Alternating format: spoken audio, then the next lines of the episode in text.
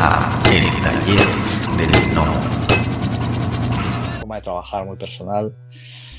Eh, quizás algo de humor, no porque no porque no tenga humor, porque eh, creo que soy creo que tengo bastante que practico bastante la ironía a lo largo del día y tal y bueno en ese aspecto pero me parece un un estilo pues por ejemplo no sé una revista satírica como el jueves aquí en España pues me resultaría más complicado ¿no? Eh, elaborar quizás guiones de, ese tipo pero bueno en general ya te digo ni le tengo miedo a nada ni creo que que no que no pueda digamos eh, enfrentarme a, a distintos estilos y demás y de hecho ya te decía antes es importante que casi sea eh, desde mi punto de vista porque sales un poco de la zona de confort y, bueno, de alguna manera pues eso te, ayuda a crecer como, como autor. Ok, mi estimado. Oye, acabas de tocar un tema, bueno, un género que para mí en lo personal se me hace de los géneros más complicados de trabajar en el cómic, el terror. Todavía el humor, pues digo, eh, está el maestro Sergio Aragonés, que en una esquina eh, te puede generar un chiste, ¿no? Eh, yo creo que no, no es porque sea fácil, pero eh, al final del día, digo, el señor tiene el talento, pero en, en la revista Matt te ponen un, en una esquina, te puede poner un chiste, pero el, el cómic, el terror en, en el cómic se me hace una de las cosas más difíciles. Porque lo tocamos hace un rato, de que en, la en una película de terror con el simple score en un en una simple escena te, te, genera todo ese, ese miedo y luego ya sale el monstruo, pegas el grito y ya. Pero en el cómic no tienes esos apoyos, entonces ese género se me hace sumamente complicado para trabajarlo en un cómic. ¿Qué opinas de eso? Eh, sí, sí, a ver, eh, llamamos género de terror, eh, luego es evidente que, que a la hora de ver una película, eh, en, una, película de terror, además de los planos y de la atmósfera, la música y la tensión que produce es, eh, es absolutamente importante, ¿no? Eh, y en el cómic eso no lo tenemos, eso es evidente. Pero bueno, tenemos quizás crear las atmósferas necesarias. Ahí, requiere aparte de la historia que tú quieras contar, que puede ser, eh, digamos, con elementos de terror, contenido de terror, eh, luego requiere que, la atmósfera que crea el dibujante, el estilo del dibujante, sea acorde a eso. Evidentemente no, vale cualquier dibujante, ¿no? Eh, y luego, pues podemos podemos tratar el terror desde el punto de vista más psicológico y más explícito. O sea, para mí eh, la pérdida de un ser querido, por ejemplo, de un hijo, eh, es terrorífico, ¿no? Tal, como, depende de cómo se plantee. Siempre es terrorífico, ¿no? Pero si elaboramos una historia de terror y añadimos un elemento tal como ese, eh, pues evidentemente se refuerza mucho más el terror, ¿no? La angustia. Y luego, por otro lado, podemos hacer una historia de terror explícita o, digamos, quizás más gore o que también entra dentro del género de terror, pero eh, bueno, te está dando algo más visual. O por ejemplo, pues yo que sé, Walking Dead, ¿no? De Killman, pues es una historia de terror, pero que, bueno, que es un terror casi cotidiano, ¿no? Es una supervivencia, son relaciones, al final tú no, tú ves a los a los zombies en, en el papel, digamos, en las escenas y terror no te produce ninguno. De hecho, casi que te, a, mí, a mí personalmente, a veces casi me estorbaban los zombies, porque me interesaba más todo lo que era la convivencia, todas las reacciones humanas, toda la crudeza ¿no? de la supervivencia en sí, eso me resultaba mucho más terrorífico. O por ejemplo el, Espirales, ¿no? El manga Espirales, ahora no recuerdo el, autor, pero ese me pareció un cómic muy brutal, sobre todo por las atmósferas que crea, por, o lo retorcido ¿no? de, de, las situaciones con los personajes, la, la, crueldad con los personajes, pues también es, eh, de hecho, es japonés y los japoneses tienen cierto toque genuino, es, eh, no sé, concreto, ¿no? No sé, de ellos, digamos, personal, eh, a la hora de hacer terror, que con las atmósferas y demás se les da muy bien. Sí, es que el terror, es que, bueno, muchas veces uno piensa eh, en los cómics de terror como los de los 40, no, 50, ¿no? 60, cuando esa época que pusieron el famosísimo Comics Code Authority, ¿no? Que de las famosas portadas donde está el, eh, que le cortó la cabeza a uno o el típico del creepy, del de vaya de esas historias, ¿no? Que también uno ya, en nuestra época ahorita ya leemos esos cómics y pues ya no nos dan miedo, ya nos dan risa, como como dices, ya ya estorba el monstruo. Sí, pero por, por ejemplo, el, el, maestro Bertie Whitson, pues evidentemente creaba unas atmósferas y tenía un estilo brutal para el terror, mm, pero no te daba, no era terror, o sea, no, no eran, no te producía terror en sí, ¿no? Pero te recreabas en esas atmósferas, en esas historias clásicas, por, por poner un ejemplo, ¿no? Y bueno, a eso voy, el terror pues eh, tiene cierto recorrido, tiene cierto margen, ¿no? Tiene, bueno, eh, se puede tratar de distintos enfoques, vaya. Sí, eso, es, eso es muy cierto. Ahora vamos con la segunda pregunta del podcast. La, la, pregunta, la que yo la hemos llamado la madre de todas las Civil Wars. Es bien importante aquí en el podcast. ¿Eres Team Jack Kirby o eres Team Stan Lee? ¿Y por qué? a mí es que que me hagan elegir casi que, que no me gusta, ¿sabes? A mí, no sé. Yo creo que, a ver, es que, no sé, Jack Kirby es, es, no sé, es un maestro, es, eh, desde luego es una eminencia, digamos, en el mundo del cómic, pero es que Stan Lee también. Eh, y bueno, ahí se creó la polémica, eh, bueno, que todo siempre rodea, digamos, ¿no? a las grandes figuras en casi todo. Pero yo, una persona que mantengo bastante al margen de las polémicas y que valoro un poco más por mi, por mi cuenta, digamos, eh, eh pues el, el, recorrido, el trabajo y lo que, incluso las sensaciones y lo que me ha hecho disfrutar cada, cada autor con sus creaciones y el legado que deja y así que no voy a elegir. Yo para mí son dos de los, de los más grandes autores que hay en la historia del cómic.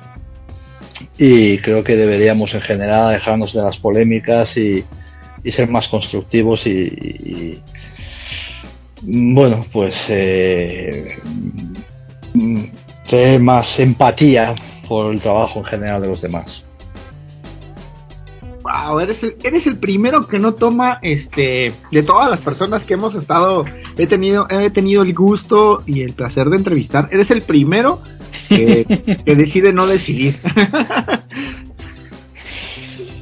sí, ya te digo, yo, es que a lo largo de todos estos años que llevo en la industria, en el mundillo del cómic y tal, me he topado con muchas polémicas y al final es que es que no aporta, no, me ha aportado nada, no me aporta nada, no me aporta nada constructivo, al contrario. Entonces, ya te digo, yo prefiero valorar lo que he sentido, lo que, lo que, pues eso, lo que han dejado, lo que, lo que han conseguido y creo que tampoco tenemos la suficiente información nunca para poder valorar ciertos aspectos que a veces se frivolizan demasiado.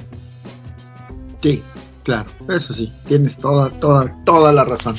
Bueno, ya, dejemos el tema, el tema este del podcast y continuemos con, con, la plática. Oye, este vaya, ahorita vamos a, tocar un tema que, que, a mí en lo personal me parece muy importante. Antes de, continuar con, platicando un poquito de ti, este, veo que estás en un proyecto. A mí en lo personal eh, me pareció eh, muy importante, la verdad, porque es, es, es eh, estás eh, eh, intentando generar algo, ¿no? Es, es, es una, una antología, ¿no? De eso, que va ah. más. platícanos un poquito de, qué es lo que qué es lo que están trabajando. Ah, sí, sí, pues te agradezco yo te agradezco mucho que me, que me toques este tema. Pues bueno, pues con el conflicto bélico, con la invasión de Rusia a Ucrania, eh, a, los pocos días de, comenzar la invasión, de digamos de, recibir información continua y demás, eh, y de ver que bueno, pues que de alguna manera había la necesidad de ayudar, eh, se me ocurrió se me ocurrió proponer una antología porque el individual, digamos, como individuo yo solo, pues me parecía que no tenía recursos para hacer gran cosa, pero pensé que, bueno, pues que yo soy guionista, que, conozco la industria del cómic, que, bueno, que me muevo bien en ella y que eso había que aprovecharlo de alguna manera, pues para poder ponerlo en funcionamiento como herramienta, digamos, para ayudar en lo posible a, las, a los afectados por la guerra, ¿no?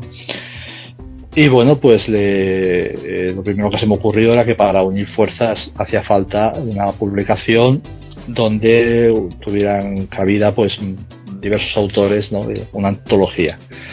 Entonces, cuando tuve esa idea, pues lo primero que hice fue acudir a, al editor de Serendipia Editorial, eh, una editorial española que, bueno, pues que ha tratado temas eh, sociales, reivindicativos de alguna manera, ¿no? Pues publicando un cómic sobre sobre una mujer, sobre una, prostituta que fue explotada cinco años sexualmente, que ahora es un referente, digamos, un poco de, del feminismo. Eh, pues publicaron un cómic sobre su, su historia, luego ha publicado otra antología anterior eh, titulado Mil Brujas, que también es pues un poco eh, una reivindicación de la mujer, el papel de la mujer en las viñetas, en el cómic, son todo autoras, todo, mujeres, todo chicas.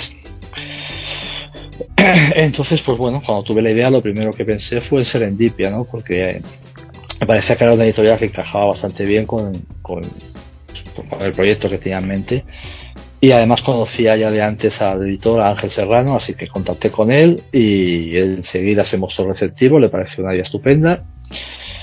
Y bueno, pues, pues luego me puse a, a buscar, eh, a contactar con, con autores, algunos ya pues ya conocidos ya de, relación más estrecha otros pues otras más conocidas por las redes pero bueno eh, que conocía más su trabajo ¿no? que, a la persona en sí bueno total que acabé contactando con 62 autores y autoras que son los que se han involucrado en la en la antología en la en la publicación del proyecto y bueno pues eh, empezamos hace ahora hoy hace 25 días que empezamos el crowdfunding en, en Berkami.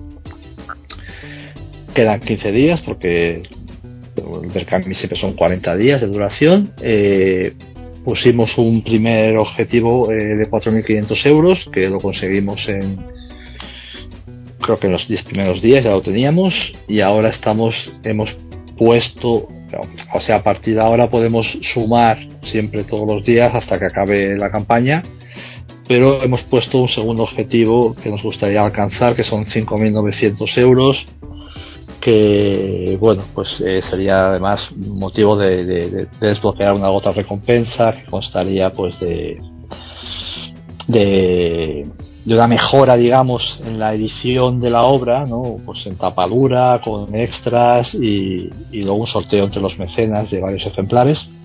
Pero bueno, al final eso es lo de menos. Lo importante en este caso es poder recaudar lo máximo posible.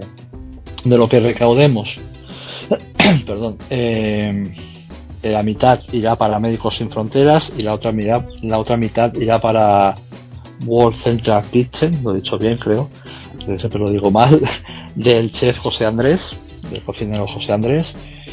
Eh, son dos ONGs que, bueno, cuando realizamos las primeras indagaciones de alguna manera, por decirlo de alguna manera, pues nos parecieron las mejores eh, opciones, digamos, porque trabajan sobre el terreno, lo conocen bien, nos gustó lo que transmitían y tal, entonces, bueno, pues decidimos hacerlo con esas dos eh, ONGs.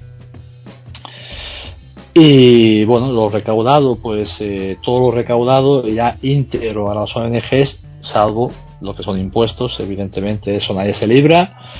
Y luego, pues lo que son gastos de impresión, la propia editorial va a cubrir la mitad, del 50%, por lo tanto, de lo que se consiga recaudar en la campaña de crowdfunding de Berkami, mm, la, o sea, el 90% quizás más eh, irá destinado a las ONGs.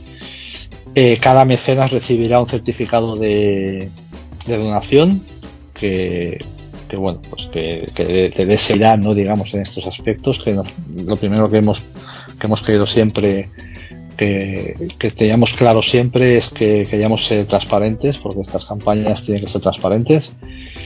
Y bueno, la idea es esa, recaudar lo máximo posible a través de, de una publicación de cómic, una antología en este caso, eh, que hay 62 autores y autoras implicados, como os digo.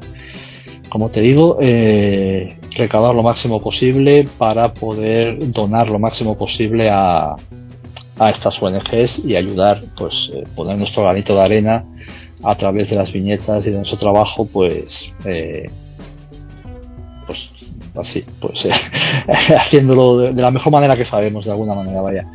Evidentemente los autores no cobramos nada, los royalties también los donamos, todo esfuerzo, incluso hay, hay autores que han donado sus em, originales de sus obras, de sus trabajos, ilustraciones o páginas de cómic, eso también va íntegro para las ONGs. Así que, bueno, todo el esfuerzo va dirigido. Oye, pues muchas felicidades. Porque no cualquiera. Eh, Dime, perdón. Sí, que quiera hacerse mecenas, nada, quería decir una puntualización. Que, que quiera hacerse mecenas que, que entre en Berkami o, y ponga Paz, Antología Paz o, o en propio Google Berkami Paz y ya le sale. Y no tiene ninguna dificultad. Oye, eh, sí, para que van todos los, amigos que nos están escuchando, todavía tenemos tiempo para, para apoyar. cuando salga el, el, el, podcast, habrá bastante tiempo para, para seguir apoyando. Y la verdad, esa labor es genial. No cualquiera dona su tiempo, su esfuerzo para apoyar este tipo de causas, que en estos momentos yo creo que es, que es muy importante, ¿no? Porque pues ya llevamos eh, a, estas alturas de cuando grabamos el, el podcast ya llevamos más de 100 días con esta con esa situación terrible, ¿no? Porque cualquier conflicto en cualquier lado es pues no, no no debe de ser, ¿no? No, por supuesto, ninguna, o sea, evidentemente ninguna guerra, ninguna guerra debería producirse. Las guerras, en las guerras no hay vencedores y vencidos, en las guerras perdemos todos, absolutamente todos y la gente que la padece de cerca es la que más sufre, evidentemente, las familias, los niños. Eh, y, bueno, si se puede ayudar de alguna manera, pues, pues bienvenido sea. Sí, eso es muy cierto. El, único, el único, el, el, único villano que deberíamos de, combatir es este los recaudadores de impuestos, ¿va? Que esos son en todos lados. eso no te libras, no, hay nada que hacer. Oye, este, y, y platícanos un poquito más ahondando en ese proceso. Eh, te acercas a los autores y, y, te, vaya, pues se van, se van sumando. Este, la antología em, va a ser historias cortas y todos tienen que ver, todos tienen que ver con, con, la guerra, evidentemente. Sí, te cuento. Sí, yo eh, a la hora de acercarme a los autores, de contactar con ellos, autores y autoras, pues ya te digo, conozco muchísima gente ya, de toda este, la trayectoria que, llevo en el mundo del cómic. Eh, algunos o algunas pues eh, declinaron la oferta o la propuesta por, por, motivos personales, por tiempo, por lo que sea. Es totalmente respetable, pero bueno, la gran mayoría se, se sumó y, y bueno, hay desde eh, hay gente que, por ejemplo, no ha podido hacer más que una ilustración por falta de tiempo, lo que sea, o a lo mejor una historia corta de dos páginas. Hay 10 ilustraciones y hay 29 cómics, historietas cortas. Todo tiene que estar relacionado con la guerra, no con la guerra de Ucrania, la guerra en general. Hay historietas que se centran más en el conflicto de Ucrania, hay historietas que son, digamos, más genéricas, pero todo desde un punto de vista, eh, pues, eh, reivindicativo, crítico contra los conflictos bélicos y bueno, pues reivindicando un poco la paz.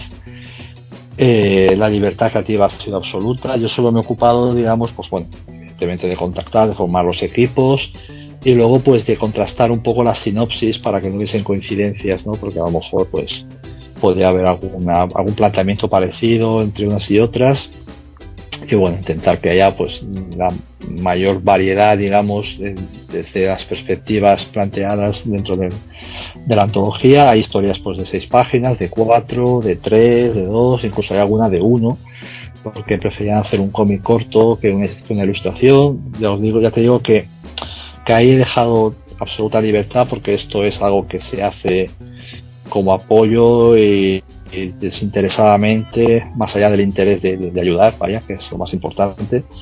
Así que en ese aspecto los autores han tenido, los, las autores han tenido total libertad. Y luego, pues eso, agradecer que han donado también, han cedido también algunos, eh, algunos originales de ilustraciones, de páginas. Tenemos una portada fabulosa de Santi Pérez, que es un dibujante que está muy, muy relacionado estrechamente con sus trabajos, tiene mucha relación con el terror, ¿no?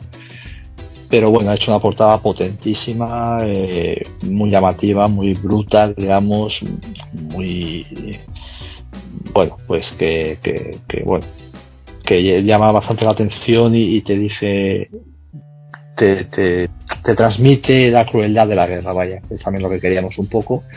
Y nada, se llama, la antología se titula Paz, eh, está en castellano, en español y en, en ucraniano ruso, que es, se escribe igual. Es, eh, entonces es Paz y, y bueno, cómo se pronuncia que no tengo ni idea, pero bueno, el nombre, el título es Paz.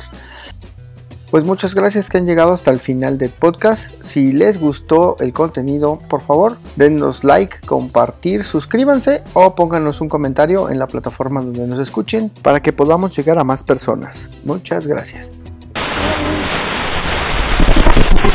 La voz y la producción de este podcast estuvieron a cargo de Adro, a un guion de El Piedra. Para todas sus dudas, sugerencias y comentarios, tenemos la siguiente dirección de email tallerdelnomo.yahoo.com. Gracias y hasta la próxima. Este fue el podcast del Taller del Gnomo.